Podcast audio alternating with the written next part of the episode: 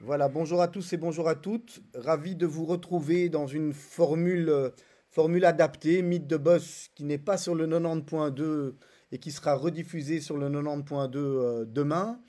Euh, formule adaptée, bien entendu, due au Covid. On espère que vous allez bien, on espère que vous vous portez bien dans des périodes, dans des périodes un peu plus compliquées, dans des périodes de confinement.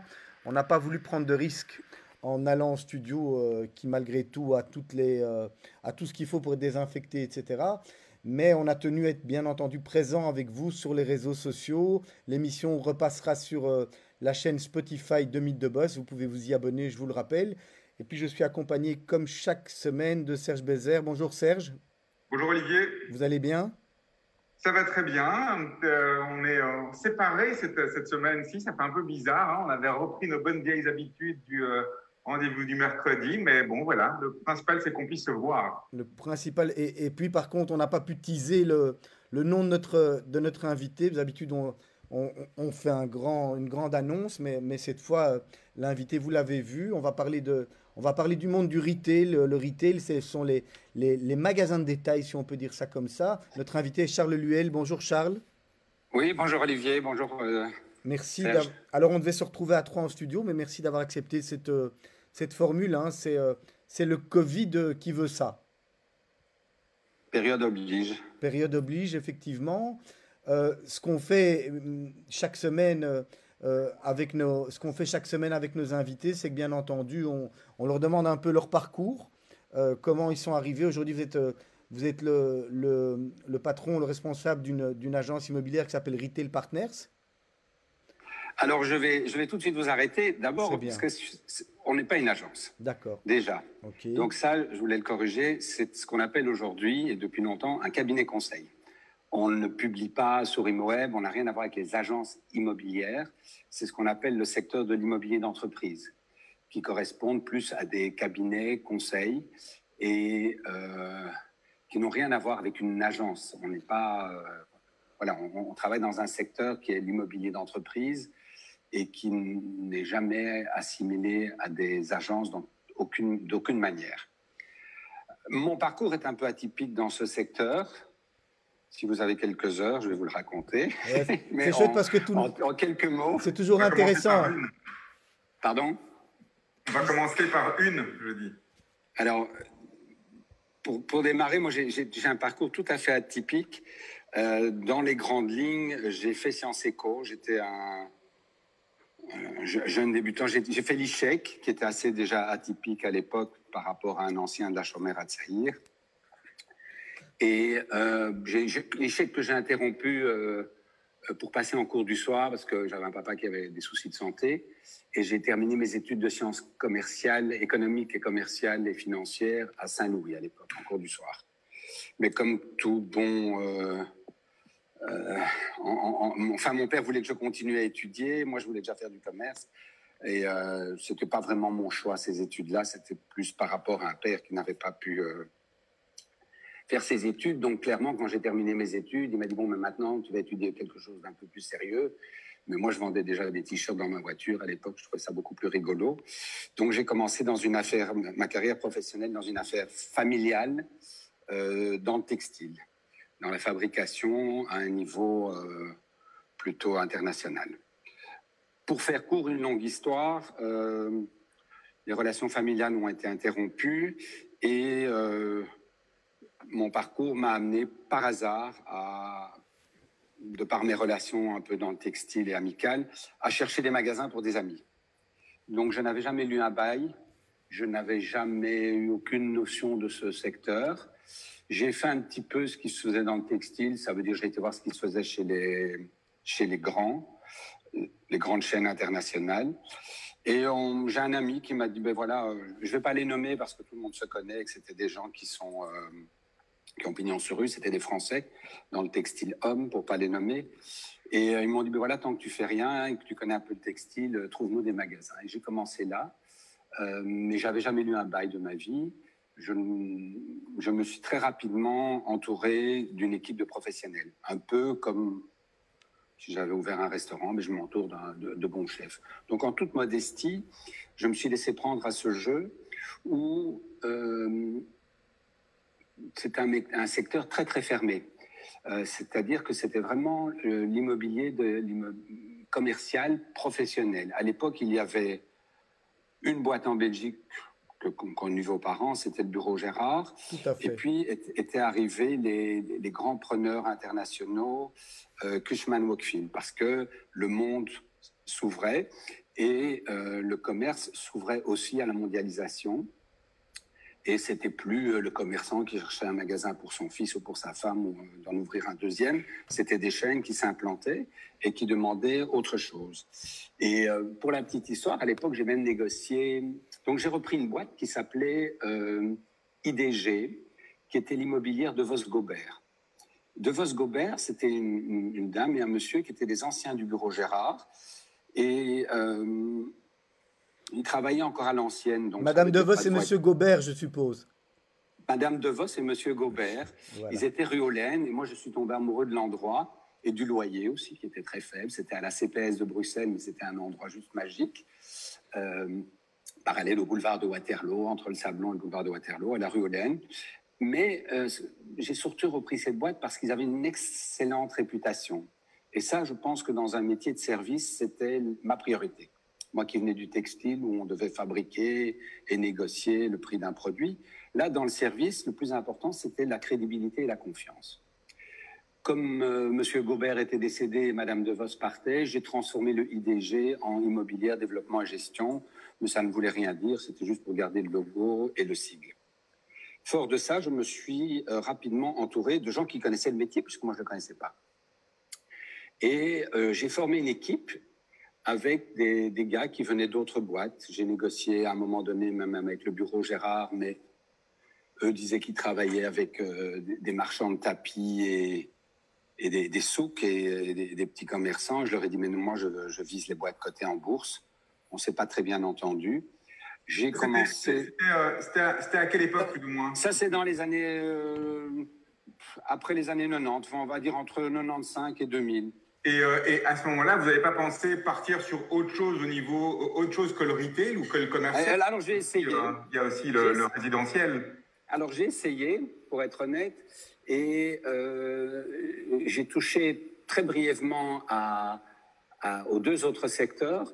À un moment donné, j'ai repris. Deux autres euh, secteurs, vous voulez dire le résidentiel Dans l'immobilier résidentiel. Mais là, c'était franchement pas pour moi.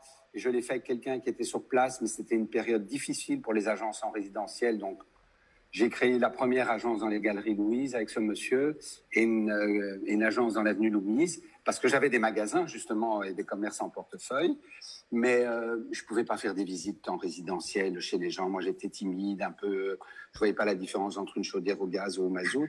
Et, euh, quand les gens me montraient leur dressing, leur salle de bain, je voulais pas y aller, donc c'était pas pour moi. Donc ça s'est arrêté après trois mois.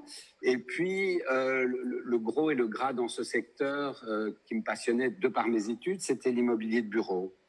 Et, là aussi, j'étais pas très prêt parce que euh, j'ai vendu le portefeuille d'IBM, par exemple, qui était un portefeuille énorme à l'époque. C'était trois grands sites. Euh, c'était plusieurs milliards de francs belges. Mais comme j'étais pas bien préparé, quand il a fallu me payer mes honoraires, on m'a dit, mais attends, avec quoi tu viens Et puis, c'était un secteur que je pouvais pas me défendre. Il fallait donner un file, un dossier. Les Japonais vous faisaient merci trois fois, ils repartaient avec la voiture, ça s'arrêtait là.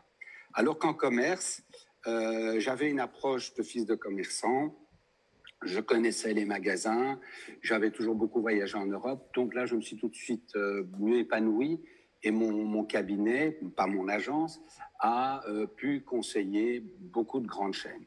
Mais c'était un secteur qui était quand même très très fermé.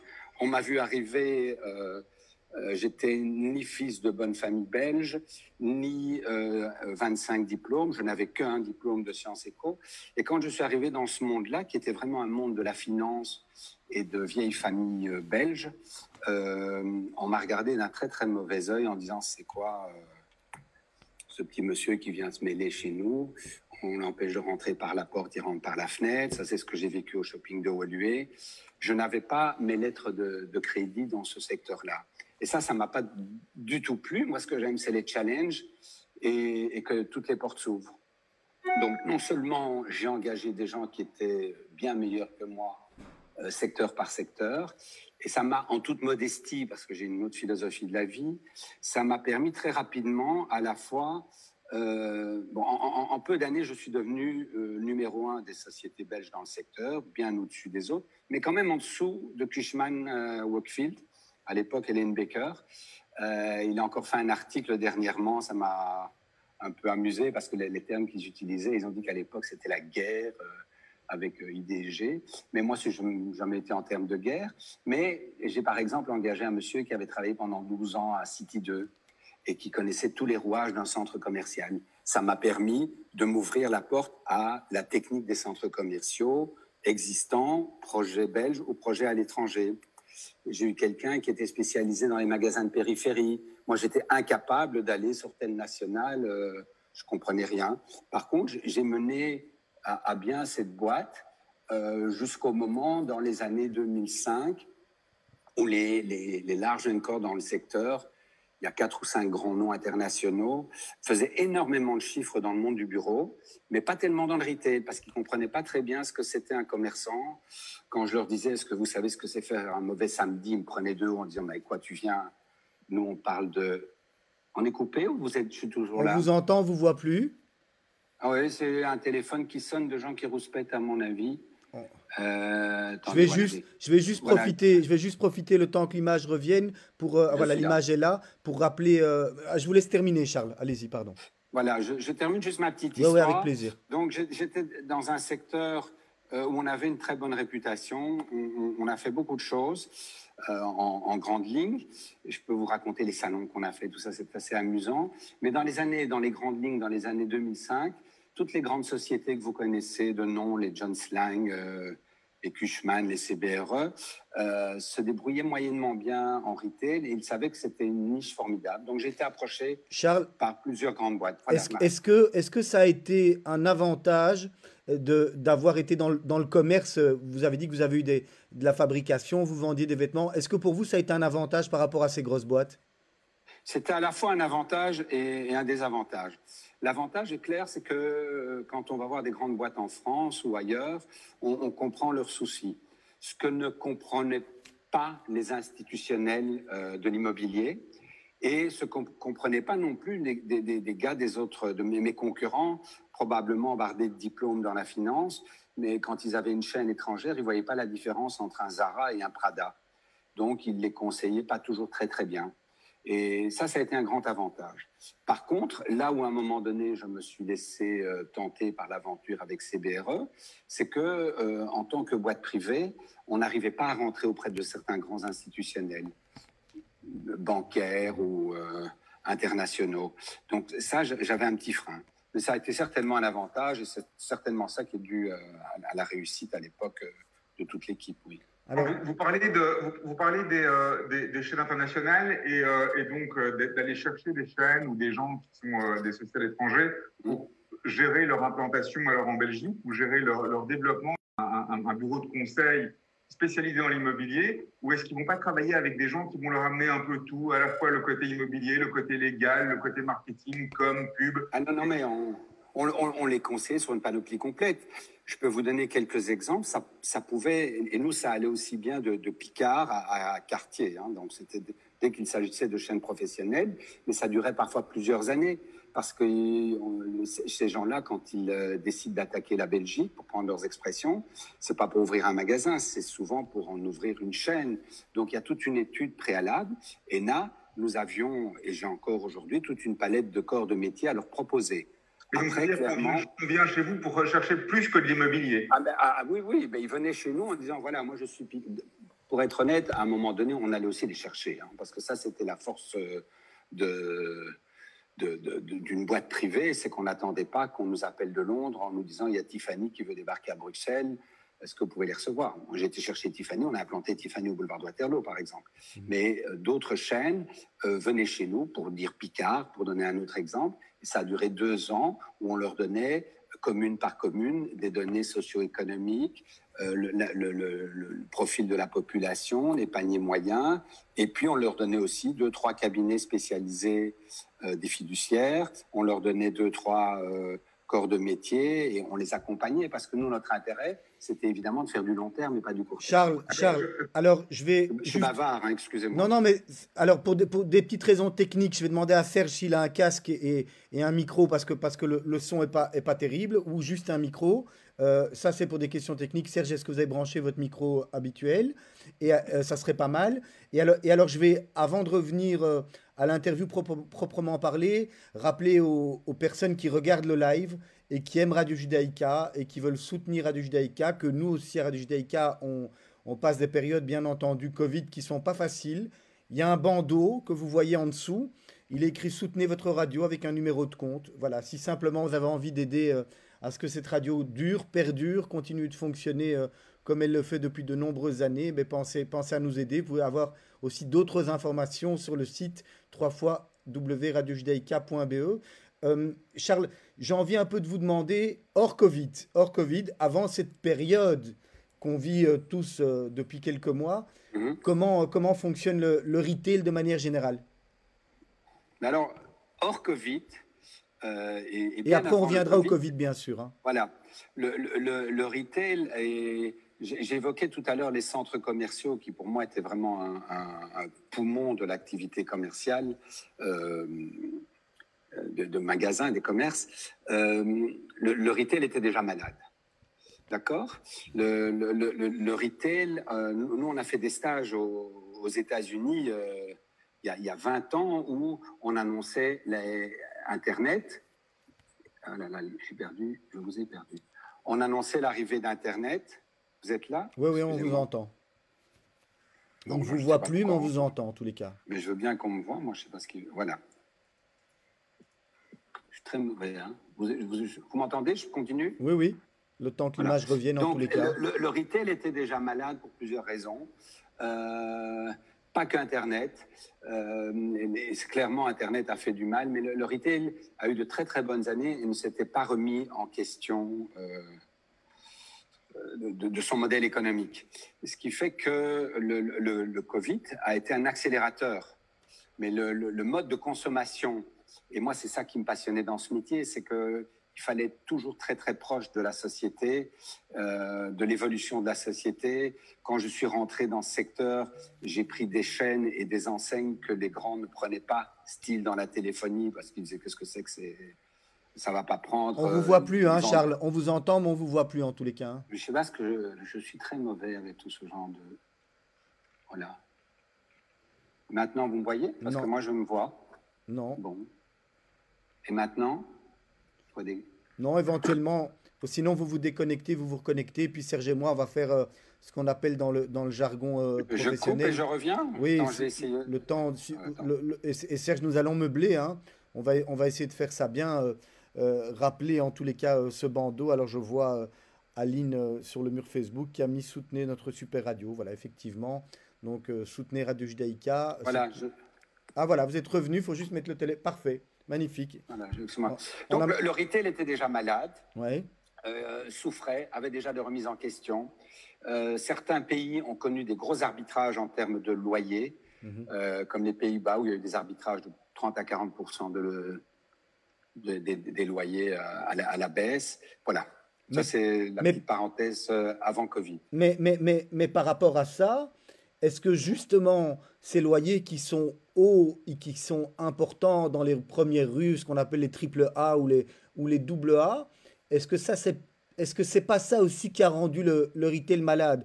Aujourd'hui, je donne un exemple. Si vous payez à l'époque, euh, disons, 5000 euh, euros pour, euh, pour, une, pour, une, pour une belle surface, le commerçant, le commerçant lambda ne pouvait plus s'en sortir et avait besoin euh, on avait besoin d'avoir une grande chaîne. Est-ce qu'aujourd'hui, justement, pour rendre ce retail moins malade, est-ce qu'il ne faut pas aller baisser les prix des, le prix des loyers pour rappeler tous ces, tous ces petits commerçants qui finalement n'ont plus de place? Mais ça fait longtemps que les, petits commerçants n'avaient malheureusement plus de place dans les zones AAA.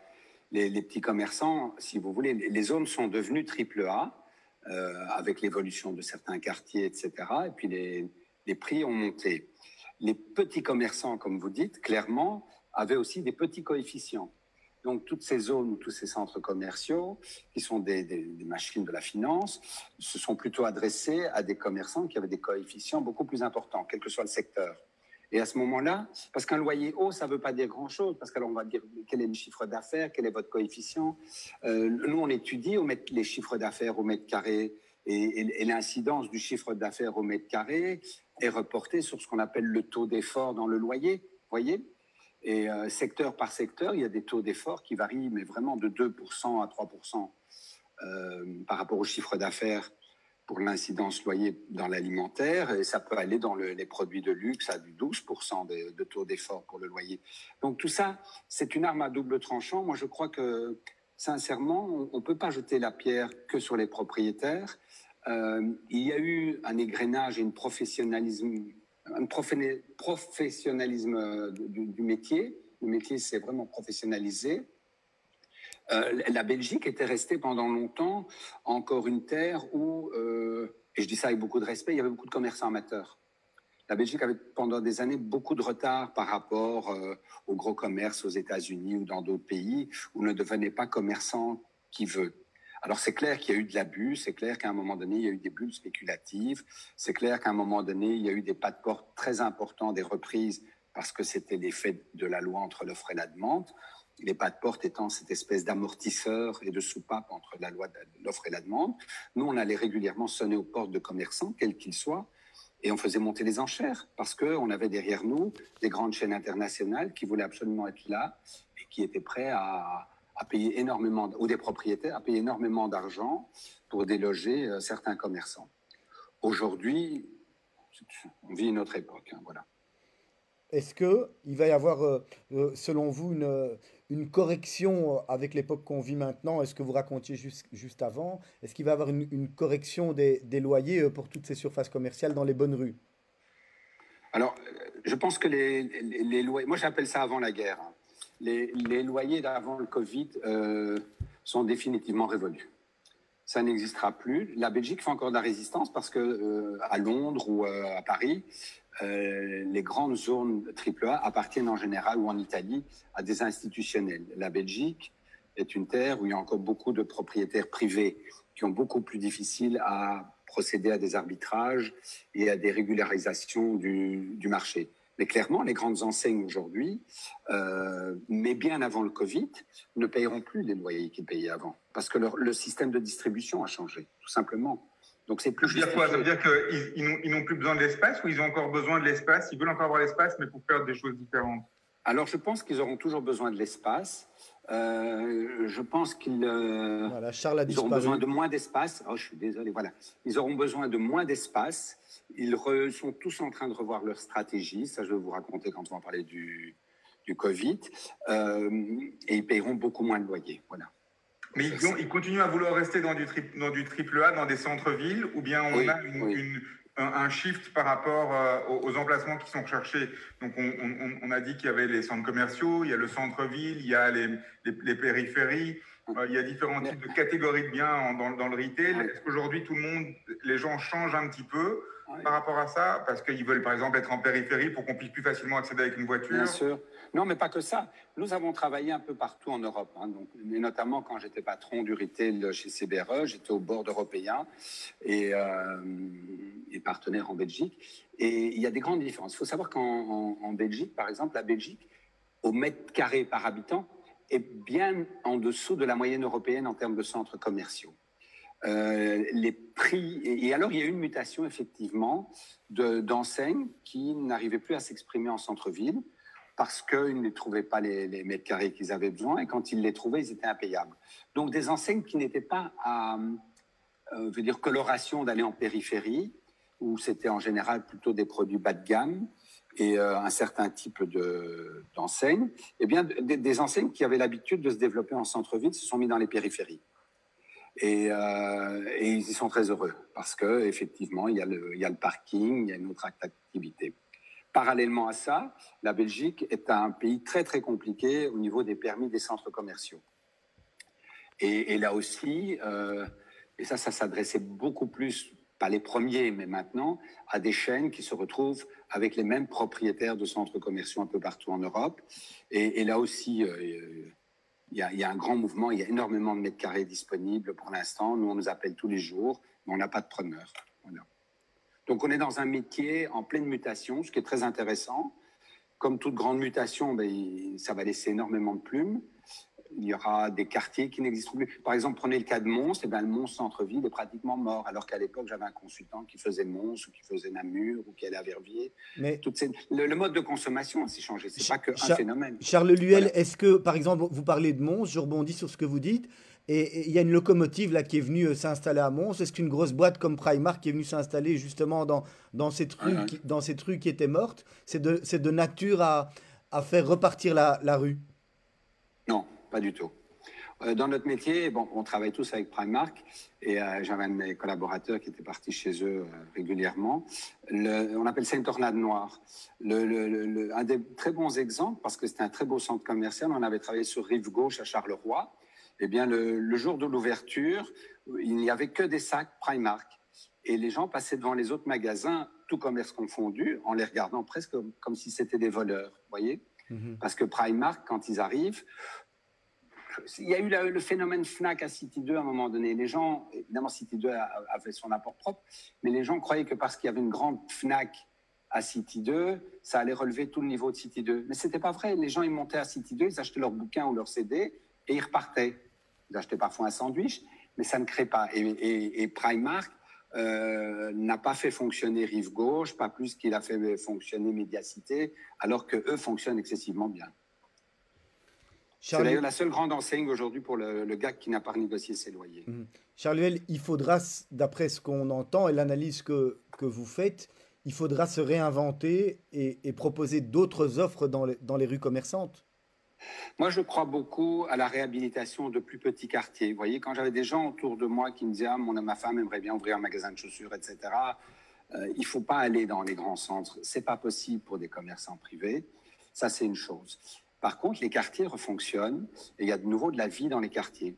Les, quartiers se sont fait tuer ou par des centres commerciaux à un moment donné, ou par, euh, par des grands pôles euh, ailleurs, parce qu'en Belgique, on circulait quand même relativement facilement. Charles je vais vous interrompre deux secondes. Je vous interromps deux secondes, je vous reprends là-dessus. On va prendre un, quartier qu'on connaît euh, parce qu'on n'habite pas très loin, enfin en tous les cas moi, à, à Uccle, qui est le quartier de la rue Xavier Debu qui était un mhm. quartier qui à l'époque fonctionnait bien. Vous me dites après, mhm. hein, vous allez me, me, reprendre. Et qui à un moment, les, les, immeubles se sont fait racheter par, euh, par des investisseurs privés ou des gros investisseurs qui du coup ont monté, le, monté les montants des loyers. Et donc, mhm. ce qui s'est passé, c'est que les petits ont dû partir parce qu'il y a des plus gros qui sont arrivés. Vous allez me reprendre si je me trompe.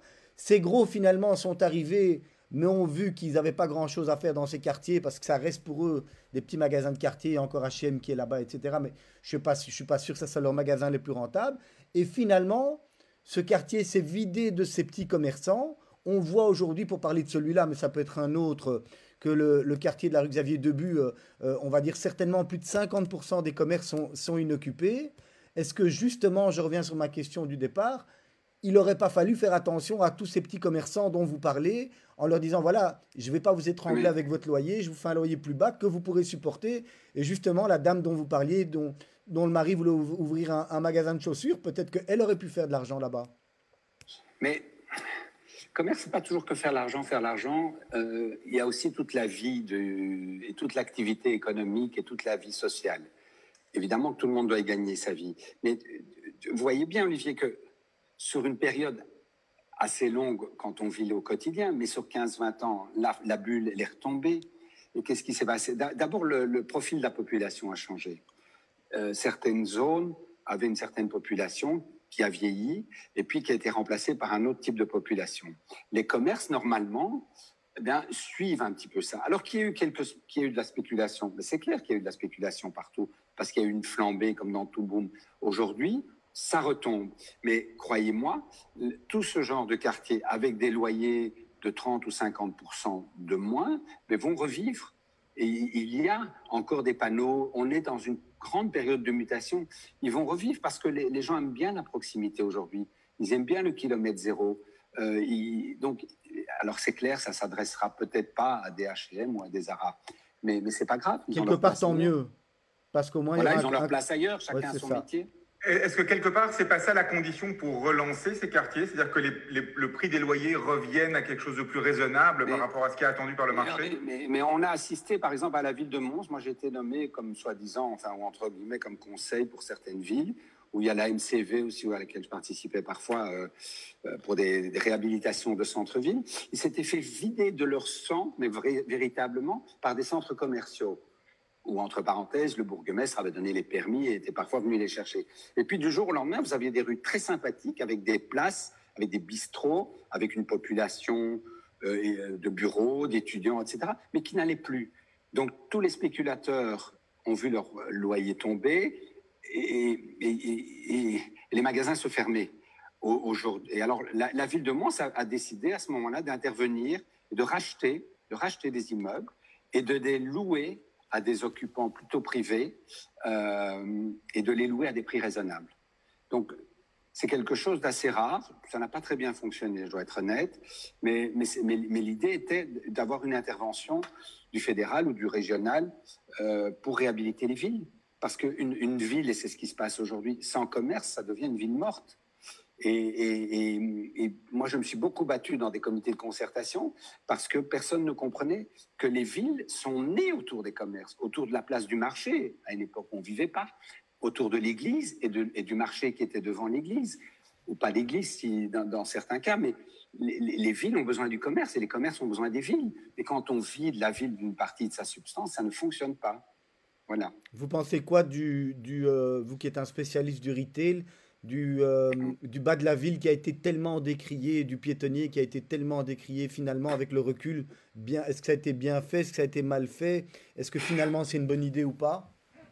Moi, j'ai défendu des comités où, clairement, à l'époque, je vous raconter bien avant, parce que les, les, politiques euh, euh, flirtent toujours avec les promoteurs et, soit, enfin, les experts et, et quelques présidents d'associations de commerçants. Et alors, juste pour le gag, avant ça, il avait été très longtemps question de fermer le Goulet-Louise. Et alors, on a eu des réunions avec des petits comités de 15-20 spécialistes. Et euh, c'est de nouveau une histoire belge. Quand j'ai demandé, j'ai dit, moi, je viens d'Ucle, quand je sors des tunnels, si le Goulet-Louise est fermé, j'ai des bureaux au boulevard de Waterloo. Est-ce que vous avez prévu des zones de délestage?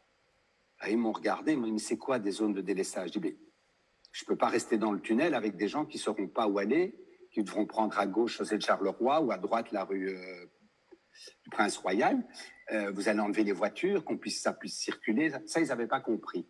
Donc, et, c'est souvent le cas, c'est que ça part d'une bonne intention. Il y a beaucoup de rues piétonnes, même si euh, les Champs-Élysées, la 5e avenue, il y a toujours des voitures.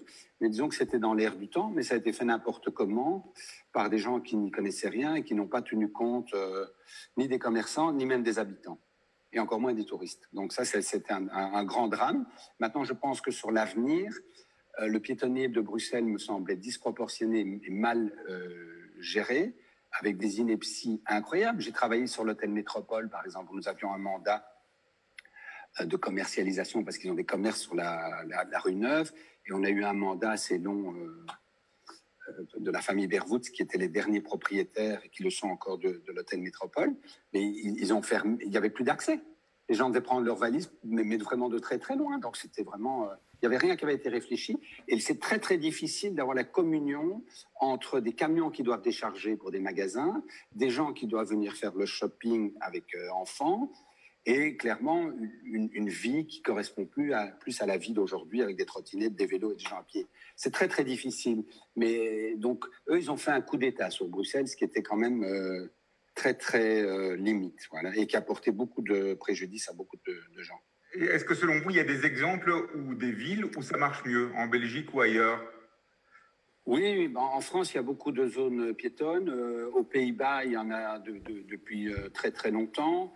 Oui, ça peut marcher. Même la chaussée d'Ixelles, qui a été faite à l'époque de Viviane Teitelbaum et de sa bourgmestre, a été mieux étudiée. Ils ont laissé passer les bus, ils ont laissé passer les, les perpendiculaires, il y a des horaires. Et alors, c'était rigolo parce que dans les premiers jours, les gens continuent à marcher sur les trottoirs, évidemment, parce qu'ils ils étaient un peu pris de court, mais ça fonctionne bien, même à Bruxelles. Ça peut fonctionner, mais ça doit être étudié, et ça doit être réfléchi, et ça doit tenir compte des contraintes et, des, et de chacun. C'est pas toujours facile à, avec toutes ces contraintes, donc entre le, Covid d'un côté, euh, les, salaires, les loyers qui augmentent, euh, les problèmes de mobilité qu'on peut avoir, euh, les problèmes de congestion, etc., au niveau, au, niveau du, trafic, on se rend compte qu'en définitive, aujourd'hui, la tendance, elle est de sortir de la ville plutôt pour les commerces, donc d'aller vers l'extérieur. Et est-ce que ça veut dire que on est sur un marché au niveau immobilier où on est, on a un marché de toujours locataire ou plus un marché de vendeur Vous avez oublié un élément essentiel, Serge, si je peux me permettre. Il y a Internet aussi aujourd'hui. Les, gens, il, pas, il, est toujours là, celui-là. Non, mais je veux dire, la, grande contrainte, c'est en, dehors du trafic, du parking, de l'agressivité de certains centres-villes, c'était Internet le plus grand souci euh, pour la plupart des commerçants. Aujourd'hui, clairement, on est dans une grande déflation. Donc, clairement, il y a énormément d'offres.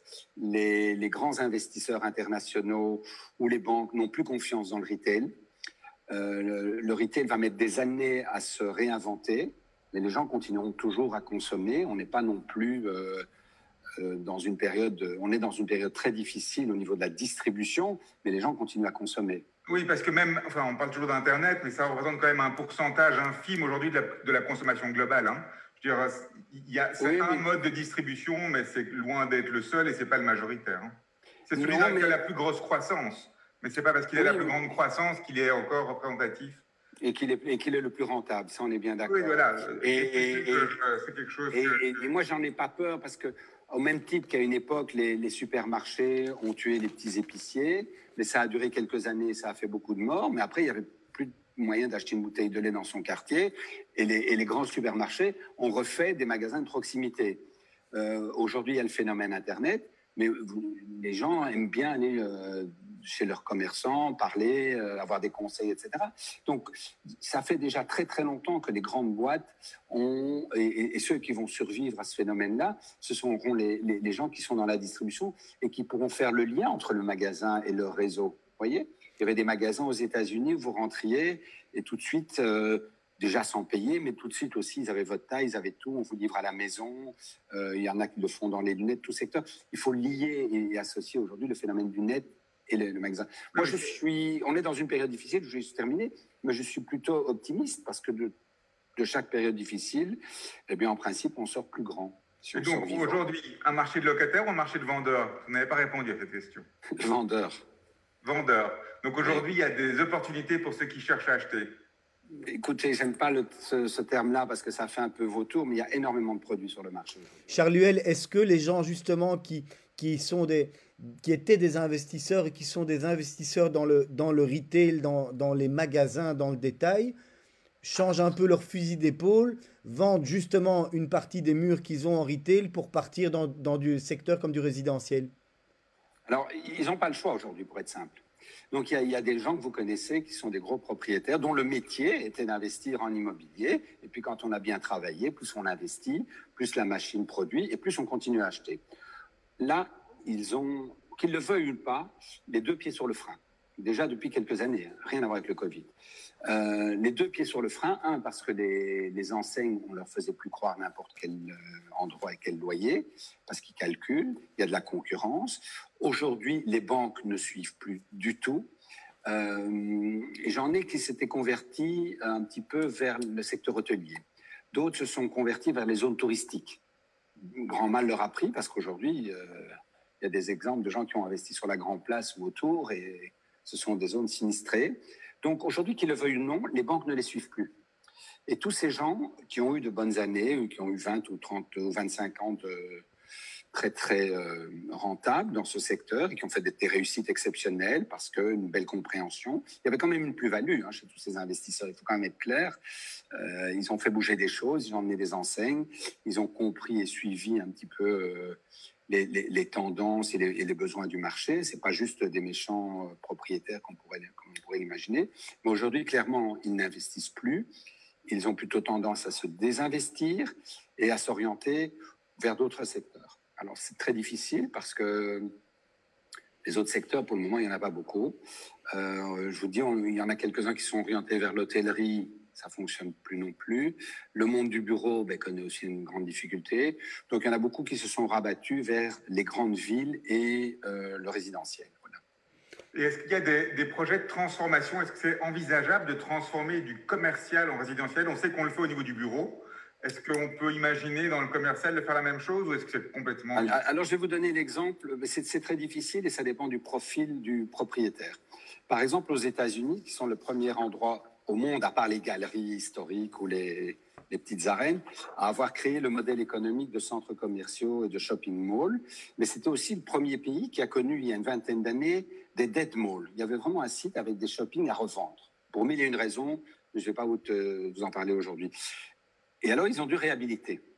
Et on, connaît aujourd'hui euh, des centres commerciaux avec des grandes enseignes qui partent et qui se retrouvent donc avec des 2-3 000 mètres carrés louer.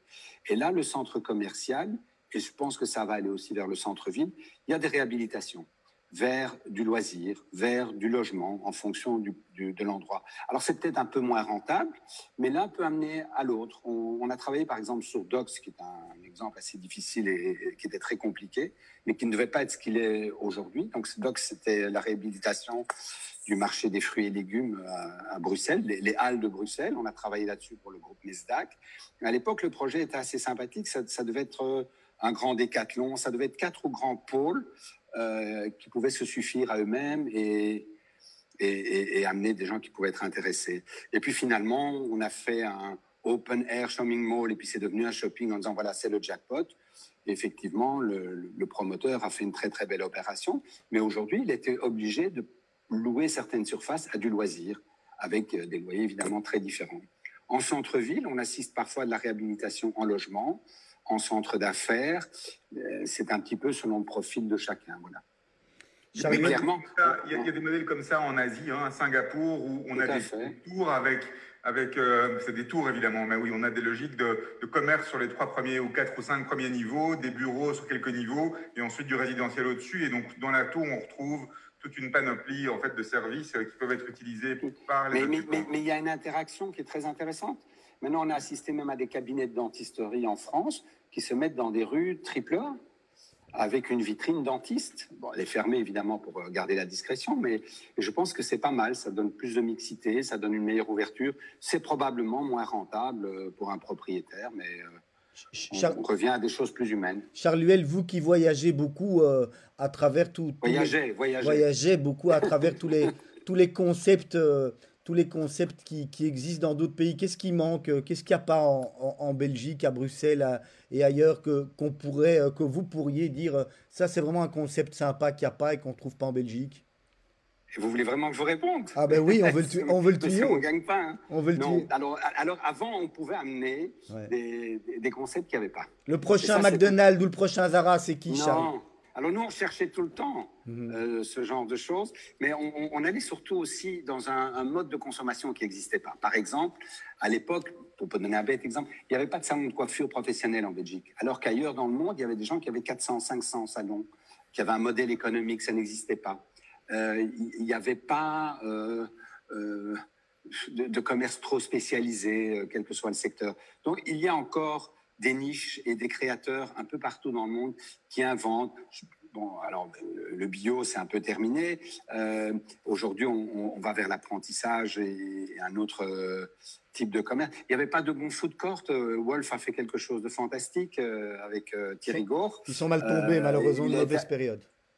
Pardon? Je dis, ils sont tombés dans une mauvaise période depuis qu'ils ont ouvert. Mais oui, mais le, concept, nous, on avait travaillé sur ces lieux-là. On avait déjà d'autres projets euh, qui se sont tout de suite arrêtés, mais c'est des concepts qui n'étaient pas très bien développés. Alors, c'est clair que chaque pays a sa spécificité, euh, même si le monde entier mange du McDonald's ou de Burger King, mais euh, chaque pays a aussi son climat et sa spécificité. donc voilà, mais, mais, il y a encore pas mal de choses à faire. Oui, oui, moi je reste toujours très attentif et et très heureux de, découvrir. Euh, été à Lille il n'y a pas longtemps, euh, chez des gars qui font des. Et ça, c'est une grande partie de l'avenir, qui mélange à la fois événementiel, mais tout azimut, hein, euh, commerce, apprentissage. Donc, vous, vous, rentrez dans un lieu où on peut à la fois vous apprendre à dessiner, et puis vous pouvez rester le soir parce qu'il y a une conférence où il y a des gens qui viennent échanger des plantes. Et puis il y a deux créateurs qui vous expliquent pourquoi ils ont fait tel bijou. Et puis il y a un type qui vend ses jus de fruits. Et alors là, si vous voulez, ça tourne autour d'une communauté d'idées et d'esprit. Et, ça, je crois qu'il y a beaucoup à faire. Charles tout à l'heure, vous parliez justement qu'à un moment, vous étiez rattaché, vous aviez travaillé avec une, une grosse structure. Est-ce que dans, dans, le métier que vous faites aujourd'hui, c'est pas euh, quelque chose de difficile euh, que de travailler seul et est-ce que vous n'avez justement pas besoin d'être attaché pour avoir ces grosses boîtes à l'international qui viennent chez vous vous solliciter finalement? Je vais vous raconter une autre histoire aussi parce que chaque fois une petite anecdote. C'est pas le même métier. C'est pas le même métier et, j'oublierai jamais. J'avais été un des premiers Belges à faire un stand au salon international du MAPIC à l'époque, juste pour la blague. Euh, le MAPIC, c'est le, salon de l'immobilier à Cannes le, MAPIC, c'est le salon d'immobilier de commerce, de commerce. Euh, et de culture euh, à Cannes, qui a lieu chaque année normalement au mois de novembre. Et pour vous aller right to the point, j'étais le premier Belge à faire un stand qui me coûtait plus cher que mon chiffre d'affaires à l'époque, parce que c'était les grandes chaînes internationales. Et tout d'un coup est arrivé chez moi un monsieur sur le stand, il a dit voilà, on travaille dans toute l'Europe avec Cushman Wakefield, mais euh, pays par pays, on cherche un local, un, un Belge on va venir en Belgique. C'était le patron de Megamarkt. Vous voyez? Donc, on ne fait pas le même métier. C'est clair que quand euh, j'étais un des partenaires chez CBRE, on avait un département euh, études et recherches de 20 personnes. On avait un département évaluation. Euh, c'est pas c'est pas la même approche. Voilà. C'est complémentaire, par contre. Au, niveau de tout ce qui est modèle, encore aujourd'hui, moi j'aime bien tout ce qui est modèle de, commerce, modèle de réexploiter, de réutiliser les espaces. On a connu aussi depuis quelque temps déjà le phénomène des pop-up stores, hein, tous ces magasins qui viennent là pendant quelques semaines, quelques mois, le temps de. Est-ce qu'aujourd'hui, justement, avec encore une fois, avec cette crise, on va avoir euh, un, essor des pop-up stores et, peut-être des pop-up stores qui vont devenir du semi-permanent? Alors l'idée qu'on avait, qu'on travaillait déjà depuis longtemps, c'est on n'appelait pas ça trop pop-up. Et, et, la Belgique est en train de sortir des espèces de décrets pour éviter d'être assimilé à un bail commercial. Donc déjà, il y a toute une matière juridique qui se penche sur ce phénomène de pop-up parce que par rapport à la loi d'avril 51 sur les baux commerciaux, il y a un, vide juridique. Donc nous, on ne fait pas. C'est pour plus de flexibilité, donc c'est pour les encourager, pas pour les. non, non, pour les encourager. Nous, on fait ce qu'on appelle, mais on, en avait prévu pour les trois mois des fêtes, novembre, décembre et janvier. On en avait fait quelques-uns, mais il n'y en a aucun qui a ouvert, euh, pas plus avenue Louise que dans certains centres commerciaux. Donc nous, ce qu'on faisait, c'était des conventions d'occupation précaire. Euh, ça, c'est une chose. Parallèlement à ça, on a travaillé sur des grands espaces euh, dans des zones vraiment triple A où les propriétaires ne s'en sortaient pas en termes de loyer, de trouver encore un preneur, encore un dixième H&M ou un Zara. Et alors là, à ce moment-là, on a fait ce qui est un vieux phénomène, c'est les shopping de shop tout simplement, avec un faiseur, c'est l'histoire des galeries Lafayette ou d'autres. Euh, c'est ce qui a été fait à Knock euh, par Pop Media cet été et on devait reproduire le modèle ailleurs. Bon, pour le moment, tout le monde est paralysé. Mais clairement, toutes ces grandes surfaces à des grands loyers, on, a activé, moi je l'avais fait déjà avec certains, euh, des espèces de... Alors, la, formule serait quand même d'avoir un loyer long terme, mais avec des acteurs internes, un peu comme dans Wolf, qui peuvent être permutables. Wolf, Wolf pour, mais pas pour de la nourriture. Voilà. Mais c'est tout simplement le vieux schéma euh, shop, shop, des galeries Lafayette. Voilà. Serge? Alors, euh, au tout début de la discussion, on discutait donc de, votre métier, de votre travail, et vous disiez oui, mais euh, donc moi j'amène une expertise qui va au-delà simplement de l'immobilier. Est-ce qu'aujourd'hui ça veut dire qu'une enseigne peut venir vous voir, que vous allez les voir s'il n'y a pas d'immobilier derrière? Donc aujourd'hui, Retail Partners, est-ce que c'est un partenaire aussi s'il n'y a pas d'immobilier, ou bien c'est principalement sur le côté immobilier que vous travaillez? Mais, mais, nous, on travaille sur leur développement. C'est pour ça qu'aujourd'hui, on souffre parce que euh, le développement, ça fait partie d'un investissement, euh, quelle que soit la grandeur de, la boîte ou de la chaîne. Mais donc, justement, donc, ce qui peut, qui peut ne pas passer par l'immobilier, qui peut être un développement online, un développement euh, dans des shopping shops, ce genre de choses Non, parce que non, parce que il faut pas confondre tous les métiers. nous, on n'est pas des experts dans la distribution, déjà. On n'est pas euh, à un moment donné, j'étais membre de la Fédération belge de la franchise parce qu'il y avait une synergie entre les gens qui voulaient ouvrir des franchises et, euh, l'immobilier commercial. Mais nous, ce qu'on fait surtout, c'est s'occuper du développement des implantations. Et notre plus-value euh, socio-économique dans d'autres secteurs euh, n'est pas valable, je trouve. Charluel, un, doit rester à sa place. Un, mot, euh, parce qu'on arrive au terme doucement de l'émission, on va passer aux questions de la fin. Mais, mais, mais, un mot sur les, les Banwinkle, ce qu'on appelle les magasins de périphérie. Mhm. Est-ce qu'ils sont, est sont aussi touchés que que les centres commerciaux Finalement, est-ce que c'est bien? Est-ce que c'est pas bien? Est-ce que c'est là que les, les, détaillants doivent, doivent se diriger? Alors, je, l'ai dit tout à l'heure, euh, historiquement, les boîtes à chaussures ou les Banwinkel, ça s'adressait à des commerces bon marché et euh, à des gens qui voulaient s'exprimer sur des grandes surfaces pas chères. Mais avec la montée des prix des loyers dans les centres-villes, il y a énormément de gens de qualité qui se sont, en, France, ils appellent ça les parcs à activité commerciale. Et ils se sont fort améliorés. Donc aujourd'hui, on y trouvait du foot, on y trouvait des, produits plus luxueux, sans pour autant faire euh, un outlet. Hein. Donc euh, oui, il y a de l'avenir, mais le problème de la Belgique, ce sont les, permis. C'est très difficile, mais c'est un bon produit, mais il souffre autant que les autres. Aujourd'hui, tout le monde souffre, hein. il ne faut pas rêver. Hein. On va, passer, euh, on va passer aux questions de la fin. Alors d'habitude en radio il y a une petite musique. Là peut-être Serge vous faites la musique ou euh, non? Vous que je chante? Non ça va. Non surtout pas. Merci. Non non pas, ne, nous faites pas ça. On, va le faire sans. Euh, le métier que vous auriez aimé faire à part celui que vous faites actuellement. avocat. Le président de votre pays ou le premier ministre donc en l'occurrence vient dîner chez vous. Qu'est-ce que vous lui préparez à manger? Ah, c'est une question rigolote ça. mais je lui fais une paella. Une paella je cuisine moi-même en tout cas, ou avec mon épouse. Une chose que vous avez faite en étant plus jeune et que vous n'oseriez plus refaire aujourd'hui Voler des bonbons devant mon école. Ah là là là là là là. Votre définition du bonheur Ma famille, mes amis et, la simplicité. La dernière fois que vous avez eu mauvaise conscience, Charles Luel, et ne nous dites pas que vous n'avez jamais mauvaise conscience, on ne vous croirait pas. On a tous mauvaise conscience. Oh, quand, quand, je vexe un ami, ça me, ça me démonime. Quand je mets un, mot de travers ou quelque chose, oui. Et quoi, mais c'est pas très grave, mais euh, voilà. Peu de regrets, mais en tout cas très difficile de, faire du mal autour de moi. Oui. Où s'arrête votre, votre pardon? S'arrête pas. Il n'y a pas de tout est bon? Non, euh, amis, famille proche, je pardonne tout. Je serai pas toujours d'accord, mais je pardonne tout. Euh, les autres, je ne pardonne pas. Le moment C'est un trait de caractère et en plus, j'ai une très bonne mémoire. Le, Malheureusement pour moi. Le, le, moment le plus heureux de votre vie? Alors, je vais en donner deux. Euh, bon, évidemment, mon deuxième mariage, mon épouse, etc. Mais euh, les grands moments d'émotion, ce sont mes deux filles.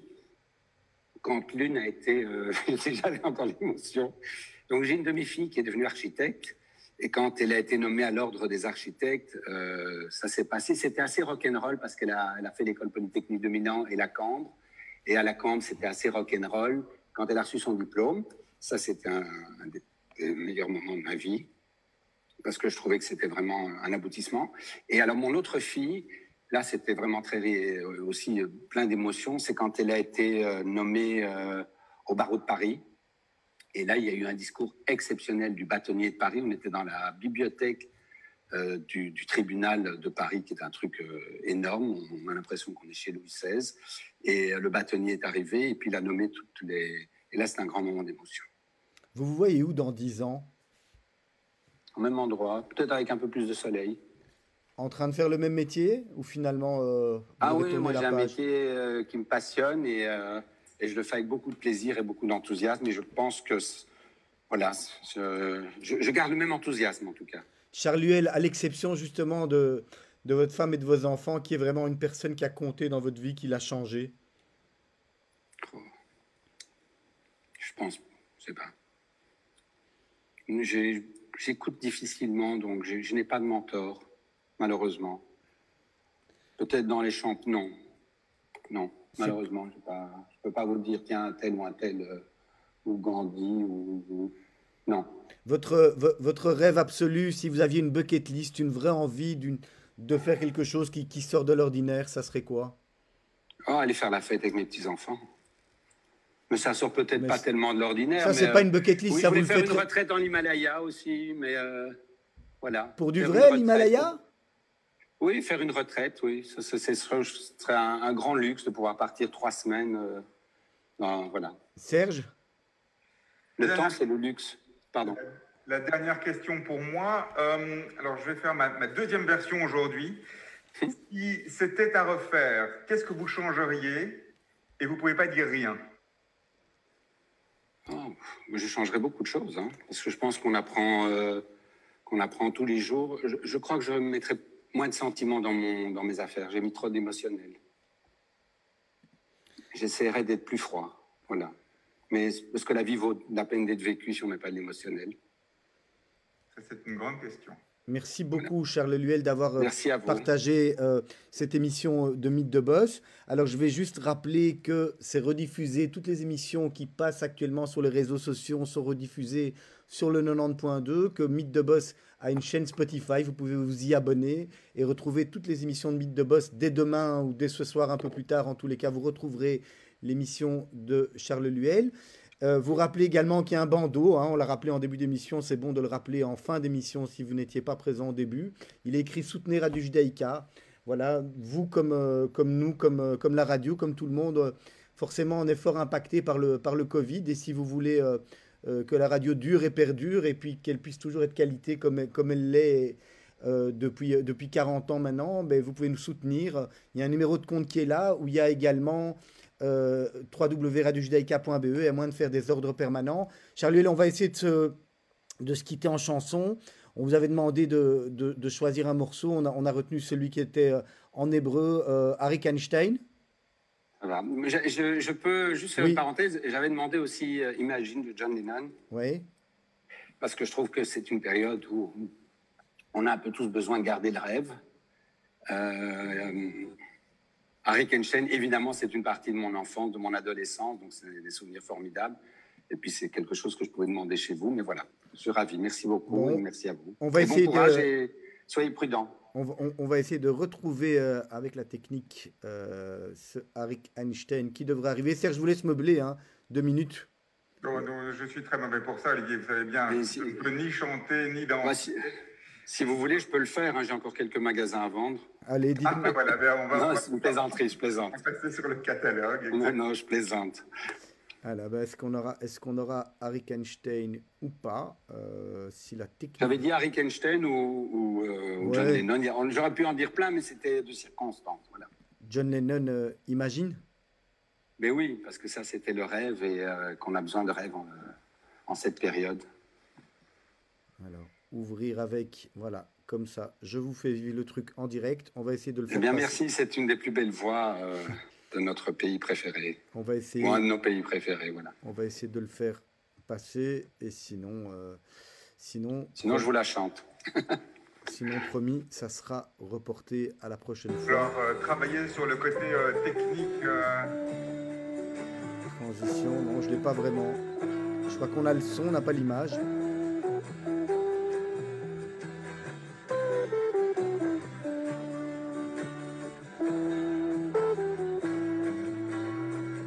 Années 70. Hein.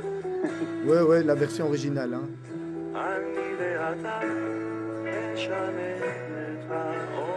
On a le son, on n'a pas l'image, c'est pas si mal.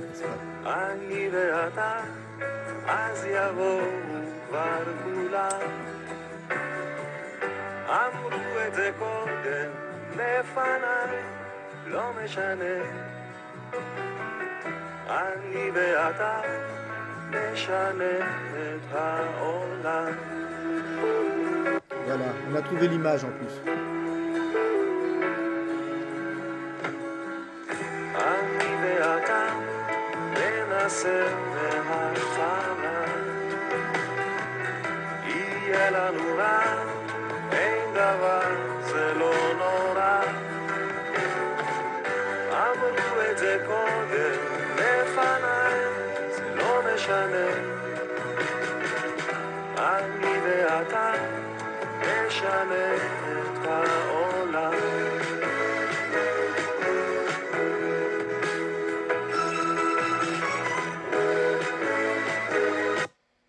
Voilà, on, a mis un, petit morceau, on n'a pas eu l'occasion d'écouter tout parce qu'il est déjà 18h. Juste rappeler avant de vous quitter la matinale demain matin dès 7h sur Radio Judaïka, Miri Maman et toute son équipe qui vous informe bien sûr sur la situation en Israël, sur les élections aux États-Unis. Et Serge, quant à nous, on se donne rendez-vous la semaine prochaine avec un nouveau numéro de Mythe de Boss. Bonne soirée à tous et à toutes et merci beaucoup de votre fidélité. À bientôt. Merci à vous. Au revoir. Au revoir.